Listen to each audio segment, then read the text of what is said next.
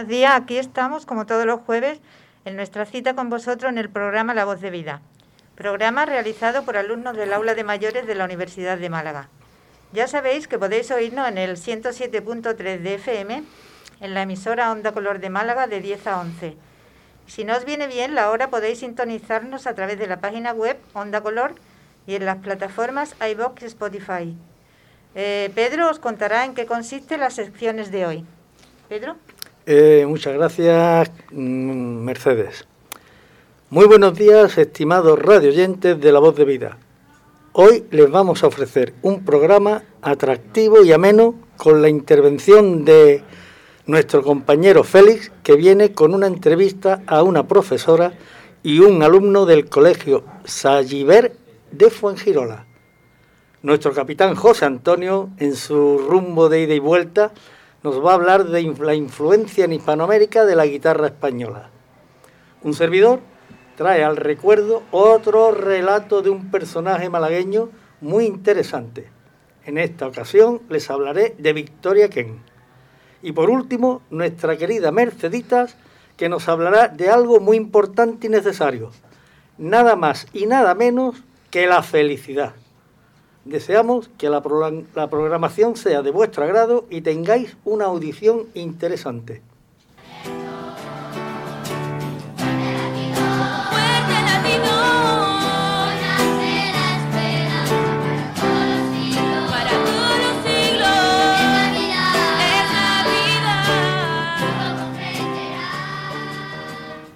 El Colegio Salliver de Fuengirola en la provincia de Málaga, fue fundado en 1971 y ha sido reconocido entre los 100 mejores colegios de España según un ranking publicado por el diario El Mundo en 2019 con mil colegios del Estado. Es el segundo de la provincia de Málaga y el séptimo entre los 14 incluidos en el estudio en Andalucía. En el informe del estudio destaca que el colegio se diferencia por un modelo educativo propio fundamentado en el uso de varios idiomas, el fomento de las inteligencias múltiples, el aprendizaje cooperativo, el uso de las tecnologías de comunicación y la información y elementos que favorecen la conciliación, como es el caso de que ellos aluden de que los alumnos van a casa aprendidos desde el colegio. Pero aparte de estos proyectos más transversales, el colegio intenta dar respuesta a algunas preguntas más cotidianas, como por ejemplo, ¿se sienten los jóvenes apartados de la sociedad y de la mesa con sus padres a la hora de cenar? Y a los padres, ¿quieren ser parte de las conversaciones de sus hijos? 60 alumnos de cuarto de secundaria han trabajado con dos profesoras de lengua para dar respuesta a estas preguntas y han editado el diccionario para boomers Boomer, como todos ustedes saben, es un término coloquial para definir a los nacidos entre el año 1935 y 1960, conocidos como la generación del baby boom, aunque desde el 2019 se hiciera viral perdón, el mensaje de OK Boomer. Si algún joven le dice esto, le está intentando identificar con un madurito, un abuelete o un anticuado. El lenguaje que emplean los jóvenes, según señalan las profesoras María Ortega y Marta García del Colegio Salliver, tiene su origen en otros idiomas, especialmente en el inglés, y están vinculados al uso de Internet y de los videojuegos. Es la jerga propia de los youtubers. El documento, Diccionario para UME, recoge cerca de 200 palabras, la mayoría de las cuales no aparecen en el diccionario de la Real Academia Española, pero que son palabras muy empleadas por estos chicos.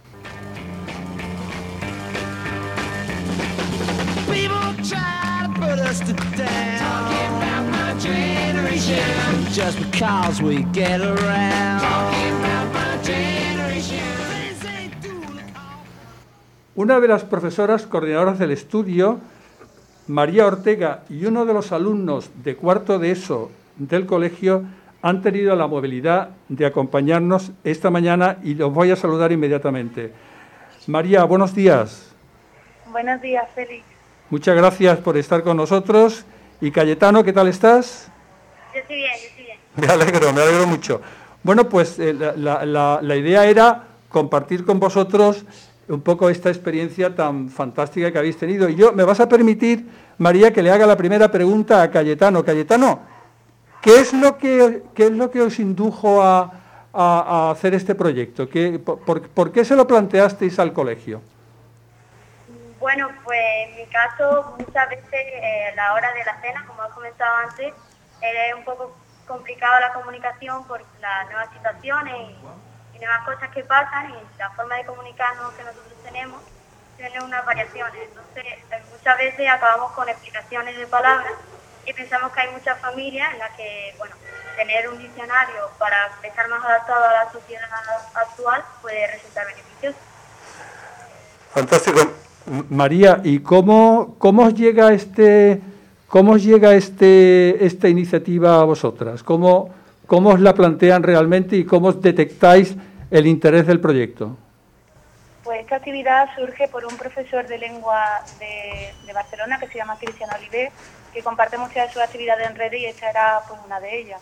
Entonces siempre nos hacía mucha, nos llama mucho la, atención todos los términos que utilizan, mucho lo utilizamos nosotras porque tampoco es que seamos muy boomers, pero sí que es cierto que hay algunos términos que nos tienen que explicar.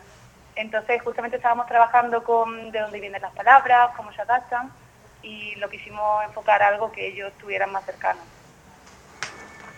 Y justo eh, todos los alumnos, porque creo recordar que me comentabais que la mayoría de los alumnos han participado en el proyecto, o sea que no ha sido un grupo un grupo reducido, sino ha sido, digamos, todas las clases de eso del, del colegio. Y, en, todos los casos ha habido la misma respuesta, todos los alumnos han identificado un proyecto útil para la convivencia con su familia o con las personas de edad más avanzada.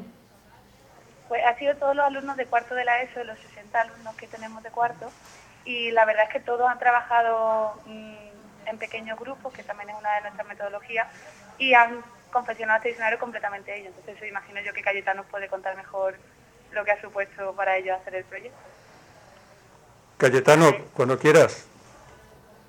Como ya comenté, pues nos parece que es algo que es bastante bueno porque, como ya has comentado, muchas de estas palabras en nuestra generación se usan más que otras que están en el diccionario.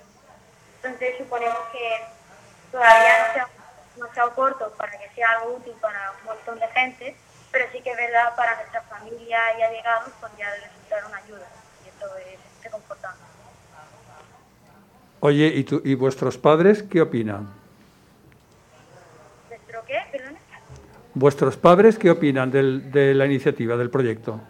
Pues es un tanto cómico porque justo el día que terminamos, eh, a la hora de la comida, eh, compartí ese diccionario con mis padres y lo primero que pensaron fue intentar adivinar ciertas palabras y intentar compararlas con algunas que yo utilizaba.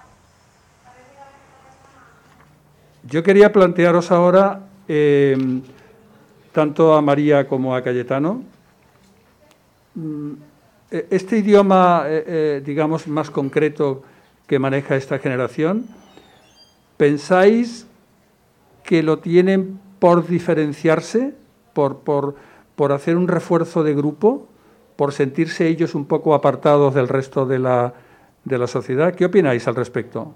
Yo creo que un poco sí, que es como el, su seña de identidad que tienen ellos para hacer, para buscar su diferencia, porque es lo que, lo que busca siempre cada generación, ¿no? Marcar la diferencia de los que vinieron antes que ellos. Entonces también tiene que ver, como ha dicho Calle, con toda la realidad que ellos tienen, pues están más metidos en el mundo de redes sociales, de videojuegos, que es de donde salen sobre todo todas estas palabras. Entonces es su forma de ser ellos mismos.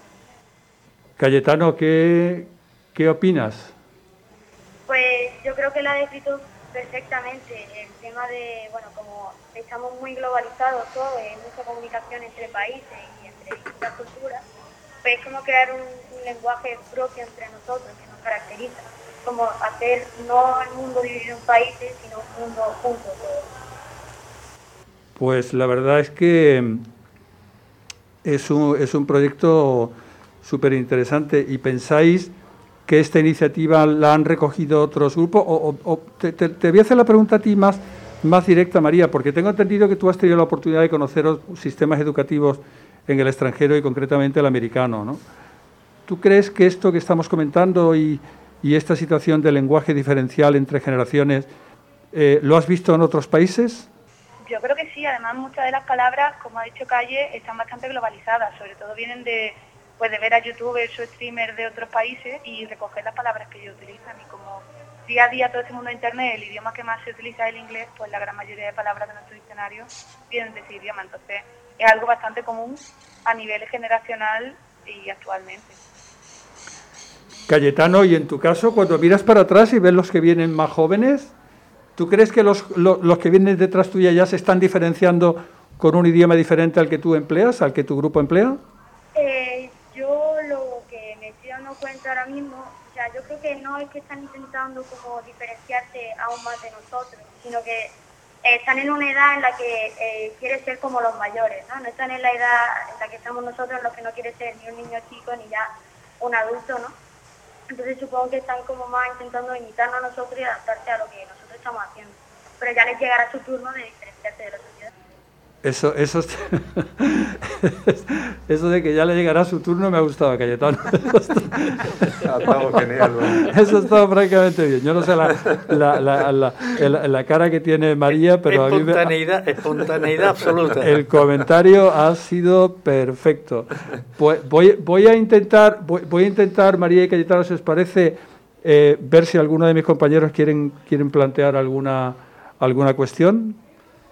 Pues mira, a mí me gustaría, eh, Cadetano, mira, yo en, mi casa eh, pues tengo dos chicos más o menos de tu edad. Y la verdad que muchas veces cuando estamos hablando parece que estamos hablando dos idiomas completamente distintos. Eh, además ellos se ríen mucho de las palabras que yo utilizo y yo me río de las que yo utilizo. ¿A ti te pasa lo mismo, Cadetano, con tus abuelos? Me ha pasado de no mi niño que está diciendo, ¿no? Pero sonarle un poco raro los términos y, bueno, y también a mí me pasaba igual, ¿no? A escuchar palabras. Entonces yo creo que algo que ahora mismo es bastante común, pero algo de lo que, bueno, se puede pasar bien, ¿no? Algún conflicto que digamos que es muy importante. Bueno, y siguiendo un poco lo que tú habías dicho antes, prepárate que ya te tocará también. ¿eh? Buenos días, Cayetano. Eh, eso que estáis haciendo es algo magnífico, algo muy bueno muy interesante, puesto que los mayores ya estamos desconectados o estábamos desconectados, gracias a ti, ¿no? Eh, con nuestros nietos. Eh, nuestros hijos ya se habían desconectado antes, pero ahora vienen los nietos y te desconectan mucho más y te miran y te dicen, abuelo, como diciendo, estás pasado. Así que te felicito por esa actividad que estáis haciendo y por esa iniciativa que, desde luego es magnífica. Muchas gracias Cayetano y felicidades. Muchas gracias, pero la verdad es que eh, queríamos daros las gracias a vosotros porque nos había hecho este hueco y supongo que esto ayudará también a más personas. Evidentemente es así, evidentemente así. Tienes un criterio magnífico. Bueno, Cayetano, y ya leeré tu diccionario, bueno, el tuyo y el de todos tus compañeros y tu profesora, eh, para ponerme al día, porque la verdad que sigo estando anticuado. ¿eh? Bueno, la, verdad es que mm, sí, sí que es cierto que, es, una, es, un proyecto que nada más que por la repercusión que puede tener, pero fíjate, yo, yo eh, haciendo un comentario muy personal, lo que me, me parece realmente atractivo es que la propia sensibilidad del alumno hacia este tema de comunicación haya impulsado la iniciativa. ¿No te parece, María? Sí, la verdad es que sí, porque son verdaderamente cuando ellos conseguimos que se impliquen en, el proceso de, aprendizaje cuando están interesados y con este tipo de cosas que son su vocabulario y las cosas que utilizan todos los días, pues también la forma que tenemos de, de comunicarnos nosotros con ellos. ¿Conocéis alguna otra iniciativa similar o parecida en algún colegio español? Sí, claro, como te digo, la, iniciativa surgió de un profesor de, Cataluña, Cristiano Oliver, y nosotros pues la, implementamos en nuestra, en nuestra aula. Entonces, pues yo imagino que sí que seguro que habrá muchos colegios por ahí que partiendo de este profesor pues también estén con esta iniciativa. Que así pues más maravilloso y conseguimos, eh, como dice Cayetano, pues unificarnos a todos un poquillo más. Una, una pregunta fuera del contexto del, del diccionario para Boomer. Cuando estaba leyendo el informe vuestro del ranking, aparecía que una de las cosas diferenciadas vuestra era el fomento de las inteligencias múltiples. ¿Nos podrías explicar en, en 30 segundos a qué os referís? Claro, la inteligencia múltiple es una de las líneas que utilizamos dentro del colegio, junto con el aprendizaje colaborativo, como, has dicho, como habéis dicho vosotros antes.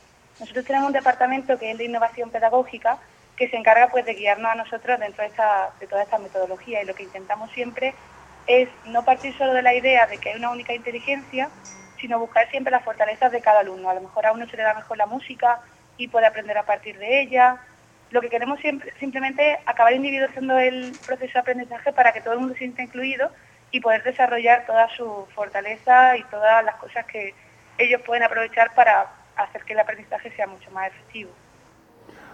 Bueno, pues el tiempo nos apremia. Eh, muchísimas gracias por aceptar nuestra invitación. Ha sido un placer teneros con vosotros, María y Cayetano. Mucha suerte y feliz curso. Muchas gracias.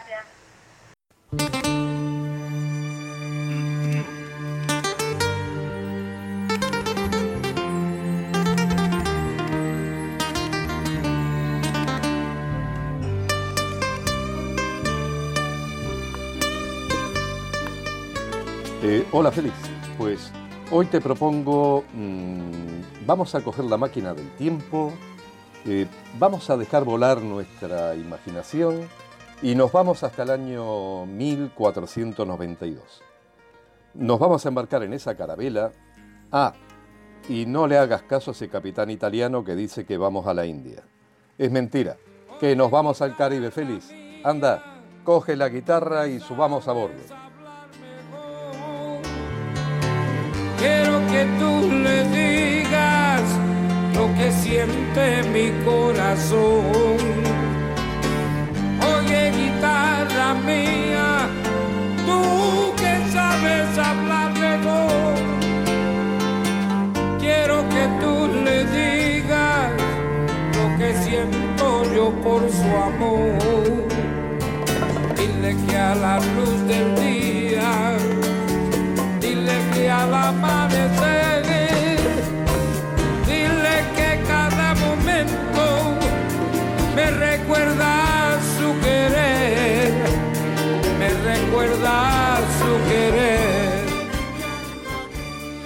Eh, como dice José Feliciano en su canción, Oye guitarra mía, tú que sabes hablar mejor. Porque la guitarra española siempre fue una fiel compañera de los marineros y de los emigrantes españoles en esas largas singladuras por el océano. Durante muchos años la guitarra viajó en forma de vihuela, que era el antepasado de lo que después pasó a ser la guitarra española. Curiosamente, mm, por muchas zonas de aquel continente todavía le siguen llamando de esa forma. Recorre las islas hasta llegar a Cuba. Cuba se había convertido en el principal mercado de esclavos del Caribe. Ahí la guitarra se mezcla con los instrumentos de percusión que los esclavos traían de su África natal y le daban lugar a esos bonitos sones cubanos. Todos tenemos la imagen de Compay Segundo encima de un escenario, acompañado siempre de su guitarra inseparable. En este caso lo vamos a escuchar con la vieja trova santiaguera interpretando la canción cubana más famosa, Guantanamera. Guantanamera, Guajira Guantanamera,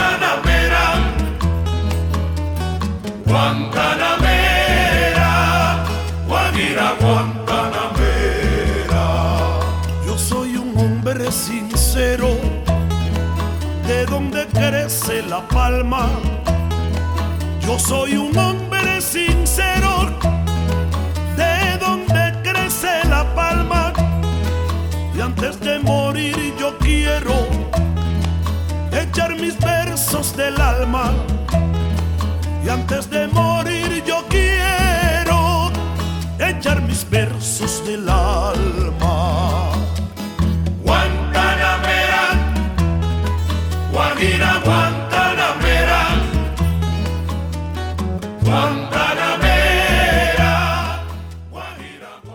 Pero esta guitarra marinera y emigrante no llegó a estas tierras para quedarse solo en el Caribe. Sigue su viaje y al llegar al norte de Sudamérica se encuentra con un familiar que también había llegado a estas tierras. El charango. Sí, porque el charango es un descendiente del timple canario, que al llegar a tierras americanas adopta distintas formas. Es tanta la alegría del reencuentro que la guitarra y el charango deciden organizar una gran fiesta para celebrarlo. Invitan a todos los instrumentos andinos amigos del charango, a la quena, al sicu, al bombo, y vaya fiesta que montaron. Vamos Mercedes, que estamos invitados.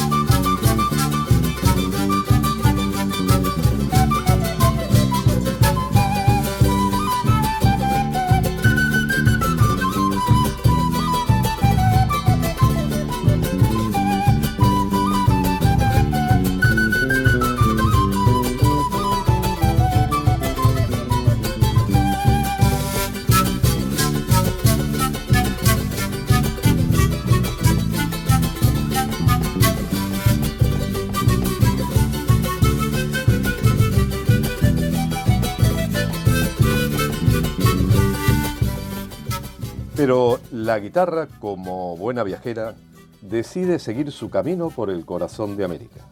Cuando llega a la tierra guaraní, se queda sorprendida al ver a un instrumento majestuoso, el arpa paraguaya. Se sorprende de la melodía de su música. Se sienta a su lado para acompañarlo y dejar constancia de que la guitarra también puede ser la compañía de una música tan elegante como esta.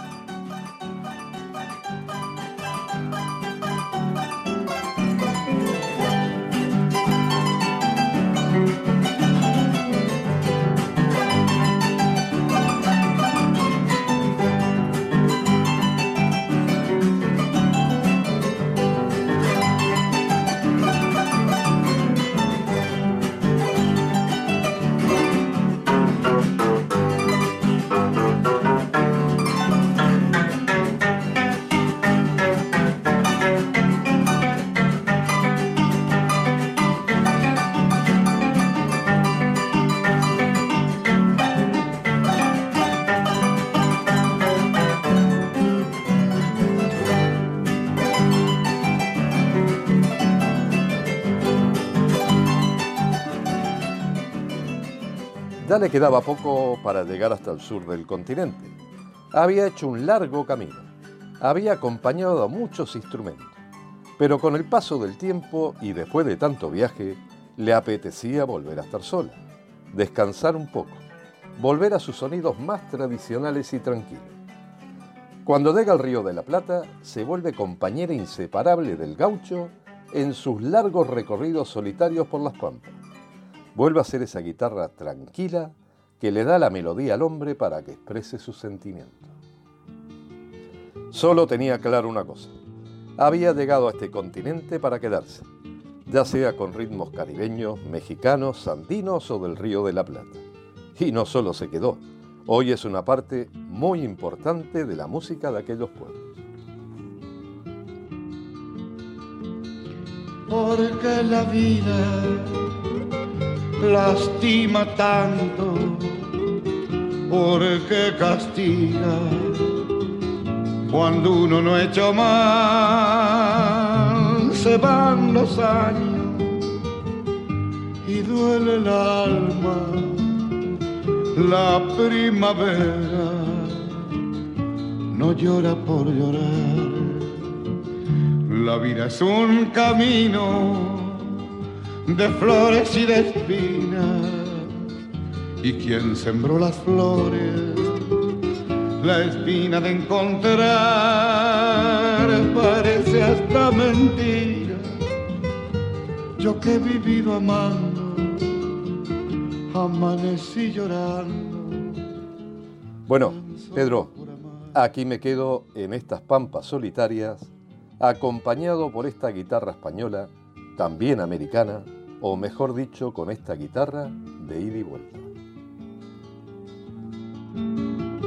Y cuando el libro se cierre y diga basta, y cuando el vaso se quede sin su vino, ríe porque la vida es risa y muerte, alguna vez se acaban los caminos. Porque si tanto bebimos juntos,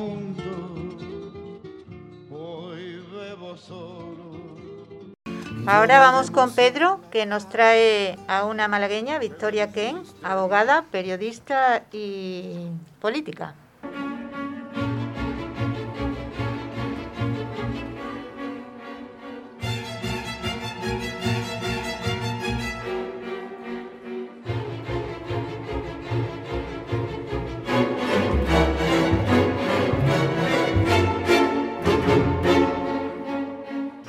Días, estimados radioadictos de la voz de vida del aula de mayores de la UMA. Un nuevo día en el que pretendemos atraer vuestra atención con otro relato y en esta ocasión se trata de una mujer, maestra y abogada republicana.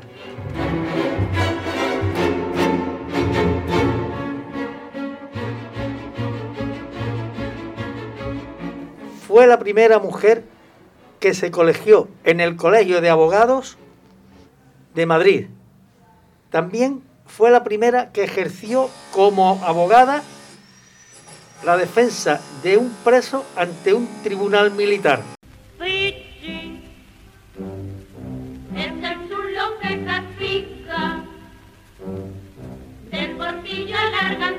Y es que no hay una que no quiera ser porque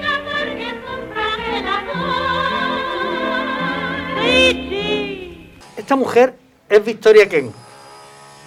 Victoria nació el 3 de marzo de 1892 en el número 17 de la calle Lagunillas, en el barrio de la Victoria, el Chupa y Tirar, conocido así por el afán de presumir en su indumentaria los que lo, había, los que lo habitan y en el estómago un caldillo de almeja, chupar y tirar.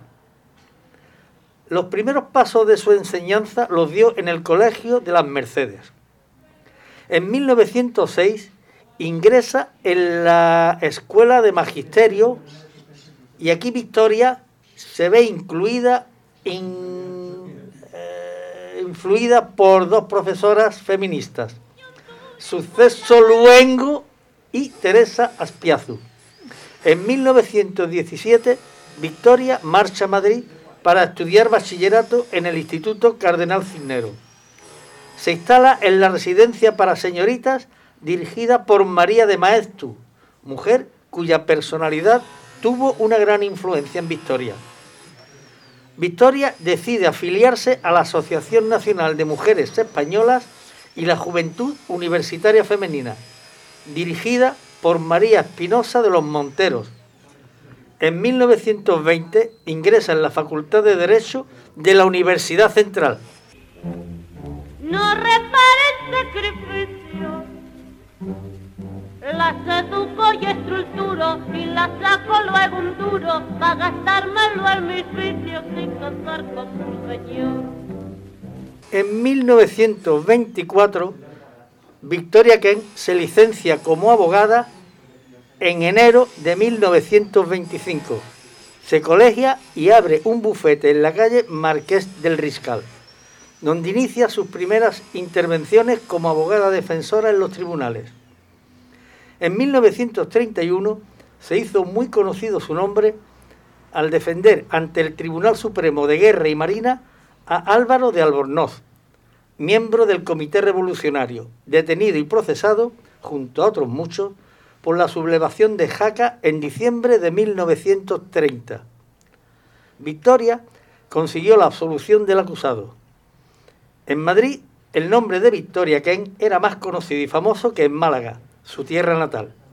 Su popularidad llegó hasta el punto de que Celia Gámez, primera vedette de revista, la nombra en una de sus canciones el Pichi en la revista Las Leandras.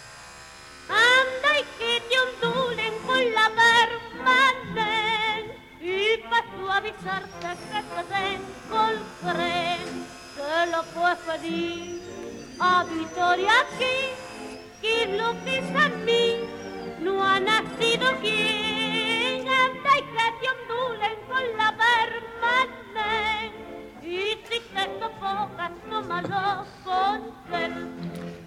Victoria se concentra de pleno en la política, entregándose en el Partido Radical Socialista, representado por Álvaro de Albornoz, Marcelino Domingo y otras destacadas personalidades políticas de la época. El 14 de abril de 1931, cuando se proclama la Segunda República, el gobierno provisional designa a Victoria Ken como directora general de prisiones. Una vez constituidas las Cortes, Victoria recibe su acta como imputada por la diputada, perdón, por la provincia de Madrid. Una de las primeras iniciativas que toma Victoria en su calidad de directora general de prisiones fue la de visitar todos los establecimientos penitenciarios de España para conocer de primera mano la situación general de estos centros.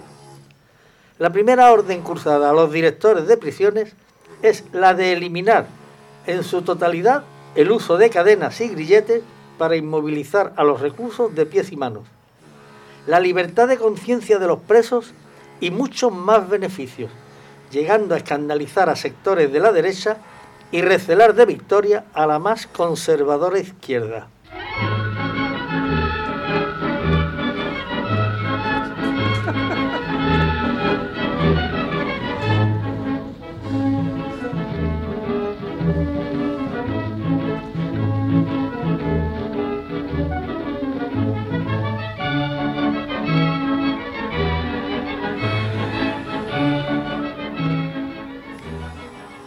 En su visita a la cárcel de Málaga, un periodista le pregunta cuál es el asunto más preocupante del sistema carcelario. Ella le responde que es el de la higiene física y moral de los reclusos, que se respeten sus derechos humanos y no pararía hasta conseguir, mediante normas, proveerles de trabajo, una vez cumplidas sus condenas para dignificarlos, y otras mejoras en beneficio de los condenados. Estos principios de victoria alarman al Madrid político y se produce una cierta polémica de su gestión. Ella quería que sus reformas se iniciaran en la prisión de Málaga.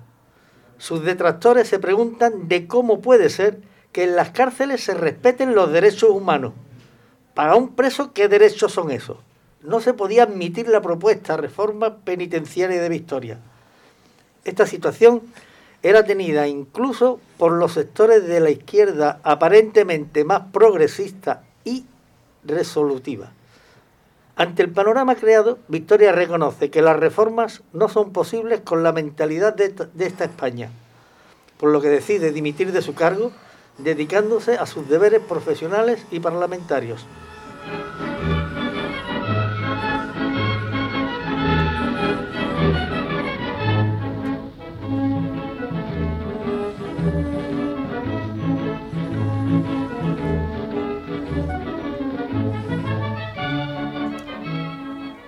Cuando se desata la contienda española, en 1936, Victoria Ken realiza diferentes misiones en vanguardia y en la retaguardia. Se dedica a la logística del suministro al ejército popular. Es enviada a París como primera secretaria de la Embajada Española. Es en este instante cuando se inicia una de las páginas más tristes de su existencia, ya que es el final de la contienda en España es casi coincidente en el tiempo con la ocupación de Francia por las tropas de la Alemania nazi.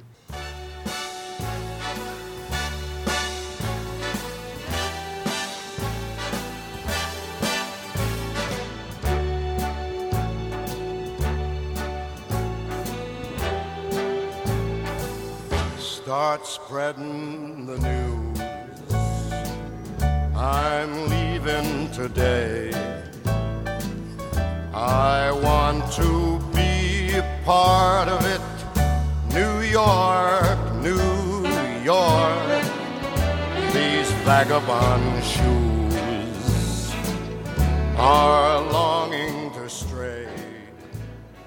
En esta situación, Victoria marcha al exilio en México, donde se instala en 1949, va a Nueva York, llamada por la ONU, para trabajar en el Departamento de Defensa Social.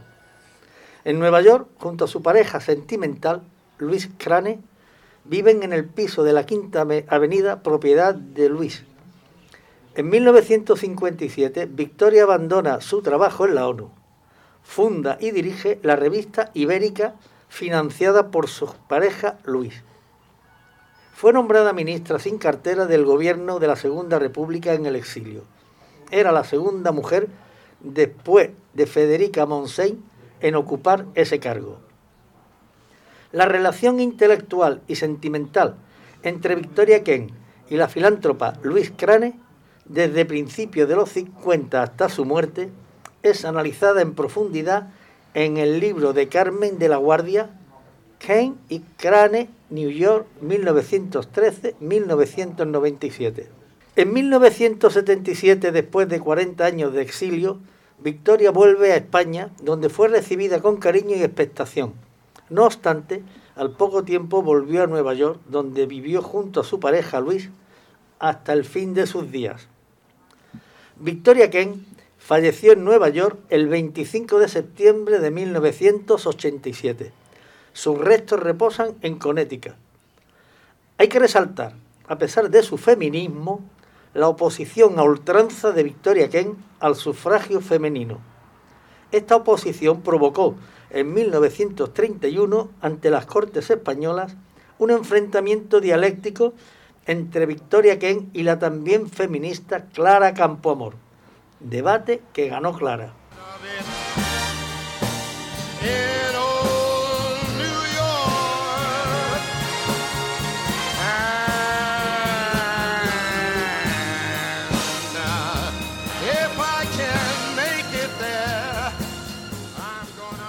Esto, estimados radioadictos de la voz de vida, es todo por hoy. Deseo que mi relato haya sido de vuestro agrado. Hasta el próximo programa y recuerden, con vosotros, siempre Pedro.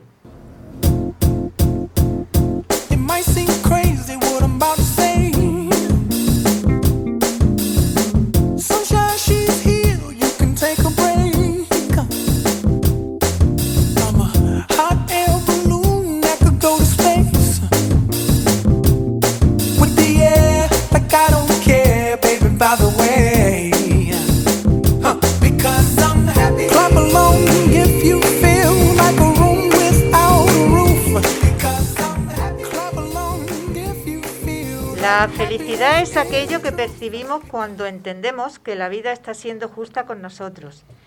La felicidad es el estado emocional de una persona feliz, es subjetiva y relativa. Por tanto, dos personas no tienen por qué ser felices por las mismas razones. La felicidad es algo que todos anhelamos y que muchas veces es tan efímera que ni siquiera nos damos cuenta.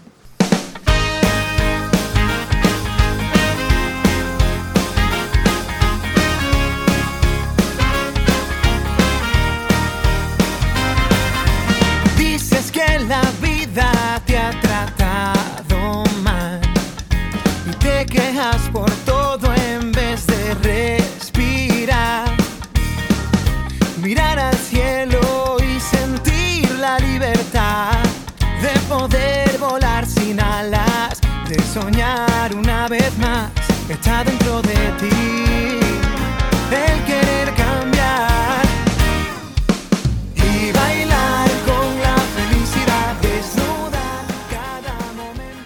Felicidad, de una forma u otra, siempre ha estado en el centro de la filosofía. De hecho, la felicidad desempeñó un papel protagonista en la aparición y el desarrollo de la ética griega. Los filósofos griegos se plantearon dos preguntas esenciales. ¿Qué es la felicidad y qué hace felices a las personas? Sus respuestas dieron lugar a tres posturas diferentes. Aristóteles afirmaba que ser feliz implicaba alcanzar las metas que nos hemos propuesto. Otro grupo de filósofos afirmaba que la felicidad significaba valerse por sí mismos. Por último, en la tercera postura de la filosofía griega, la felicidad significaba experimentar placer tanto a nivel físico como intelectual, huyendo del sufrimiento. Después, en el siglo XVII, tenemos el racionalismo, corriente filosófica que antepone la razón, y ésta le dio una vuelta de tuerca al concepto de felicidad al comprenderla como la mera adaptación a la realidad, o sea, aceptar los sucesos que acontecen y por ende ser más felices. Nos vamos a venir al presente y oiremos un audio en el que unas personas responden a la pregunta ¿qué es para ellos la felicidad? Tener buena salud, tener tiempo libre, estar conectado con uno mismo. Que no te molesten mucho los políticos ni te llamen Montoro. Yo no sé lo que es ahora mismo. Estar orgulloso del modo de vida que tiene. Si las cosas te van mal, no verlas tan mal. Pues tener cosas que no tienes. Que mis hijos tengan salud, tengan trabajo. Bueno, pues ahora voy a preguntar a mis compañeros, una vez oído la opinión de, estos, de estas personas de la encuesta, que la voy a enumerar por si no se ha oído bien y, y van para la, la felicidad para ello es tener salud, tener tiempo libre, estar conectado con uno mismo, que no te molesten los políticos, sobre todo Montoro, que me imagino que será el, el de Hacienda antiguo, ahora sería Montero, María Jesús Montero, orgulloso del modo de vida que tienes, es feliz cuando las cosas van mal, no verlas tan mal, tener cosas que no tienes y que los hijos tengan salud y trabajo. Eh, ¿Qué opináis? ¿Cuál de estas os viene, pensáis que es la felicidad? Pues, Mercedes, yo creo que hay dos conceptos de felicidad. Todos buscamos la felicidad total eh, en todos los aspectos, que eso lógicamente es una quimera inalcanzable. Eh, siempre por algún lado vas a tener un problema.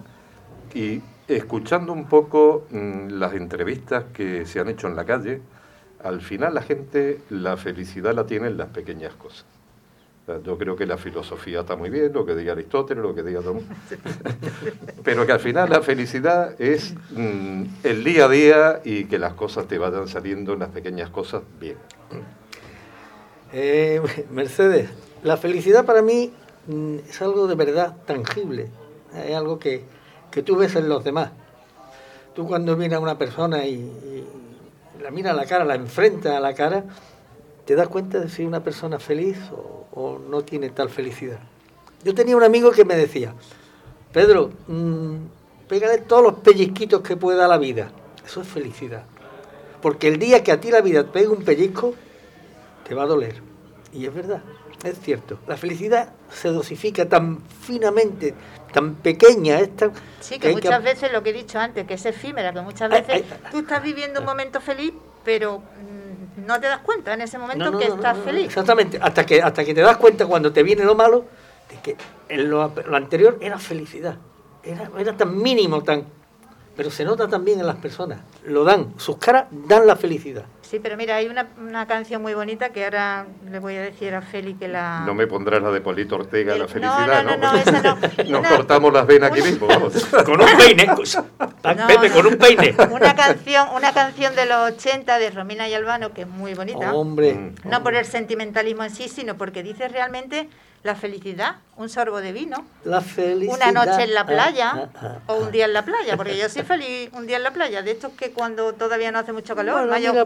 Playa, a mí la playa no me da felicidad, pero bueno, también lo No, disfruto, pero también la yo- disfruto. es, que, es que cada persona, como también he dicho antes, cada persona tiene un concepto de la felicidad. Lo que a ti te puede hacer feliz, yo digo, pues vaya tontería. Puedo decir, pues vaya tontería, que este hombre esté feliz. No, está, claro, está claro que es un tema, es un tema personal y cada uno encuentra la felicidad donde puede, no donde quiere. Cada uno cuenta la Eh, feria como le va. No, lo importante es saber, como dice la canción que hemos oído, la de mm, Farley, Wall- Wally Farley o Farley Wall, bueno, no sé, no me acuerdo ahora cómo se llama. Te vamos a tener que Because comprar el diccionario del colegio El boomer, el boomer. Because I'm happy, que lo importante es saber mm, qué es para ti la felicidad.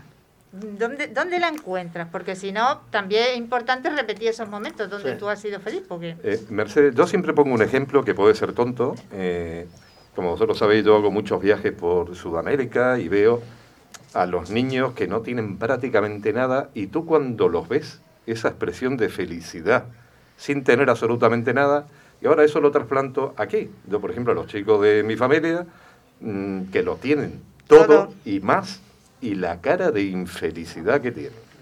Entonces, mm, Es cara de amargado. Mira, hay un libro, hablando de la infancia, hay un libro que yo no, no he tenido ocasión de leerlo, pero de María Nieves hay, que se llama La cadena de la felicidad, que es un poco mm, enseñarte a volver a la infancia para ser feliz de forma natural, como, el, como son los niños pequeños, ¿no? Que son felices de forma natural.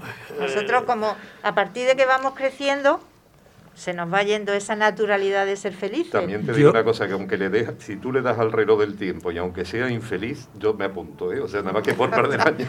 Yo también, yo también, yo también. Además, Fíjate, yo, yo, yo, yo os hablo un poco de la experiencia personal, ¿no? Es decir, como a mí me parece que la felicidad tiene que ver mucho con un estado de, un estado de relajación. Es decir, el- el vivir el día a día, el poder de la hora. No sé si habéis, no sé si habéis leído ese libro. Y yo creo que esa relajación mm, se basa en dos cosas. Uno, que proyectas un futuro, eh, proyectas un futuro que no ves, no ves amenazas, que en el futuro a corto que te viene no hay amenaza. Y una cosa muy importante es que no arrastras una situación dramática de, de tu pasado. ¿no? Es decir, estás ahí en medio de, estas dos vertientes, en- relajado, sin pensar que el futuro es amenazante y sobre todo sin traerte recuerdos malos del pasado. ¿no? Hombre, la felicidad no se puede mezclar con malos recuerdos, con nostalgia. La felicidad es felicidad. Ya la palabra lo dice, no tiene connotaciones con, con nada de lo pasado ni de lo actual. Eh, yo antes que Fran me lo recuerde, mm, hay una frase de Pepe Mujica, el, el expresidente del grupo, en que dice eh, que la felicidad es ser dueño de tu tiempo. ¿eh? O sea, que todos somos dueños pues, del, del trabajo, de la hipoteca, de las letras del coche, de no sé qué. Entonces, que si tú le quitaras todo eso a una persona y ella fuera la propietaria de su tiempo, eso sería la felicidad. Y yo creo que sí, yo lo comparto. Yo, yo creo que una cosa importante es mm, cuando las cosas van mal, no regocijarte en el problema y, y hay que ver y esto es y es muchas veces muy difícil, es muchas veces muy difícil de, de llegar a hacerlo, ¿no? Porque cuando uno tiene problemas se acaba el mundo y es ese problema y solo mm, vemos el problema. Pero yo creo que si consiguiéramos apartarlo un poquito y decir, a ver, el problema tiene solución, ¿cuál es la solución? Y atajarla. ¿Que no tiene solución? ¿Qué puedo hacer? Pero está dándole vuelta y dándole vuelta y dándole Sí, pero vuelta. Mercedes, esa es la teoría, Es pero difícil, es es muy difícil. complicado. Muy difícil llevarla a la práctica, es muy difícil. Cuando tú tienes un problema, eh, eh, es inasumible dejarlo. Sí, puede parecer aparentemente de, de, bueno, que estás más tranquilo, estás más sosegado. No, pero y hay Pero- veces que si los problemas están en tus manos, eh, tú tienes la solución eh, a ese problema, posiblemente luches y al final lo consigas. Pero muchas veces los problemas que tenemos no están en nuestras manos, la solución. Yo creo, yo creo que esa- eso que comentó José Antonio es, es clave. Es decir, el- lo, que, lo que está en tu mano, lo que está en tu círculo íntimo, pues oye, eh, eh, aporta o por lo menos enfréntate a ello, pero ser capaz de diferenciar que aquello que no depende de ti no, no, no debe de, de amargarte, porque tu- la solución no está en tus manos. Yo creo que eso, y eso a veces a mí me ocurre también que no soy capaz de diferenciar exactamente hasta dónde puedo llegar yo y hasta dónde puedo, puedo- ¿En dónde quedarme está ese límite, Efectivamente. Bueno, la máxima esta de que si tu problema tiene ra- solución, no, no te preocupes. Sí, pero en lo que estaba diciendo Félix, eh, Pedro, yo creo que tiene razón. O sea, eh, no somos capaces de discernir si la solución está en nuestras manos o no. Entonces, te metes en un bucle que al final vas, vas cayendo, vas cayendo y... Ese es el problema, que, es muy que- complicado. que es muy fácil de decirlo, pero cuando le toca a uno bailar con la fea, eh, De todas formas, como hemos llegado a la conclusión, y si no, voy a llegar yo, que en la felicidad es- está en las pequeñas cosas, ¿no? Menos. Hemos quedado. Los Entonces, pellizquitos, los durante el día, durante el día yo creo que tenemos muchas pequeñas cosas en las que podemos decir, hoy mira, qué bien estoy. qué bien me ha salido, eh, qué bien me ha salido Qué este, bien me ha salido la este- paella. esta lo- es la paella. De ahora me voy a tomar una copa eh, a favor de la paella. Vamos a oír la canción porque no quiero quedarme con la gana de oír la canción de Romina y Albano, porque dice mucho de esos pequeños momentos. Felicita.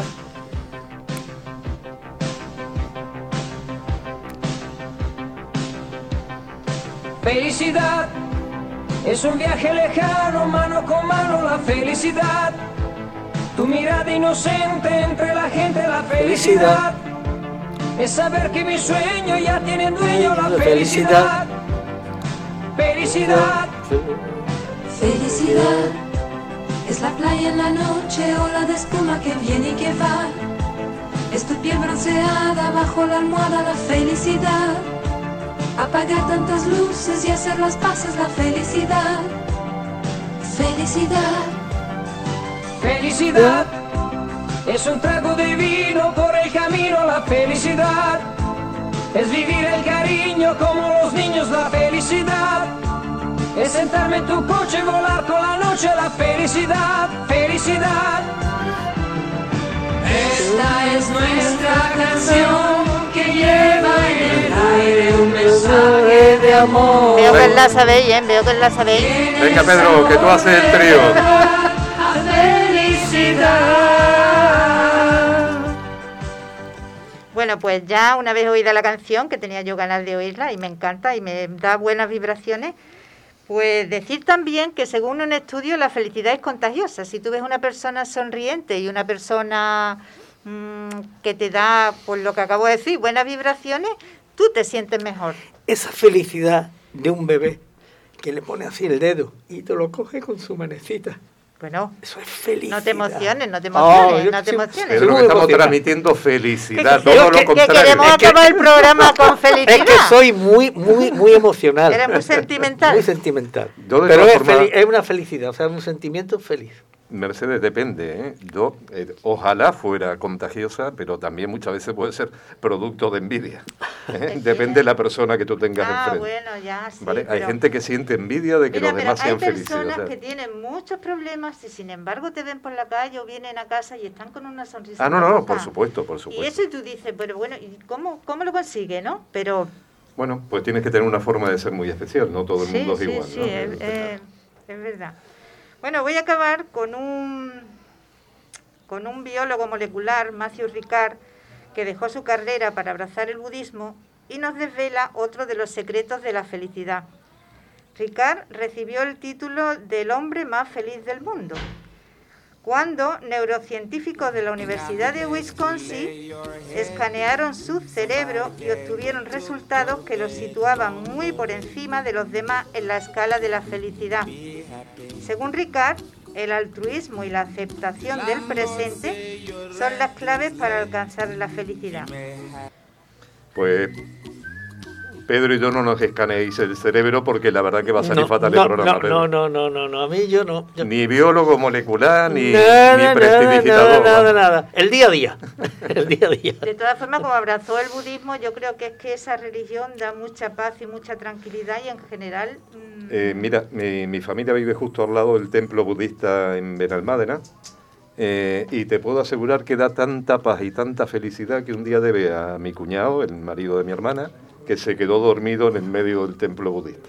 O sea que felicidad y paz te la va a dar toda. Yo cuando sea mayor me voy a ir a un templo budista a aprender el zen. cuando sea mayor. Muy bien. Mientras te- nos quedamos aquí. Todavía, todavía nos queda, Pedro.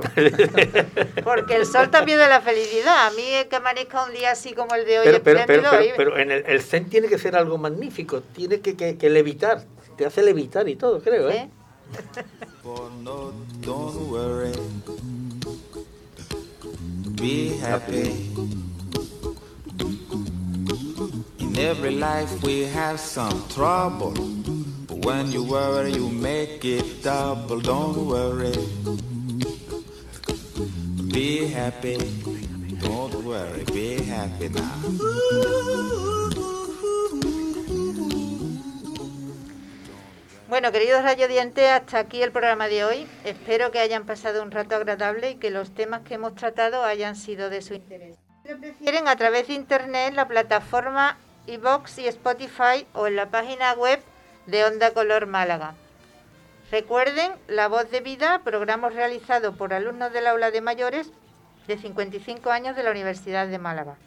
Que tengan buena semana y sean felices. Os dejamos con el boletín informativo del Onda Color de Andalucía.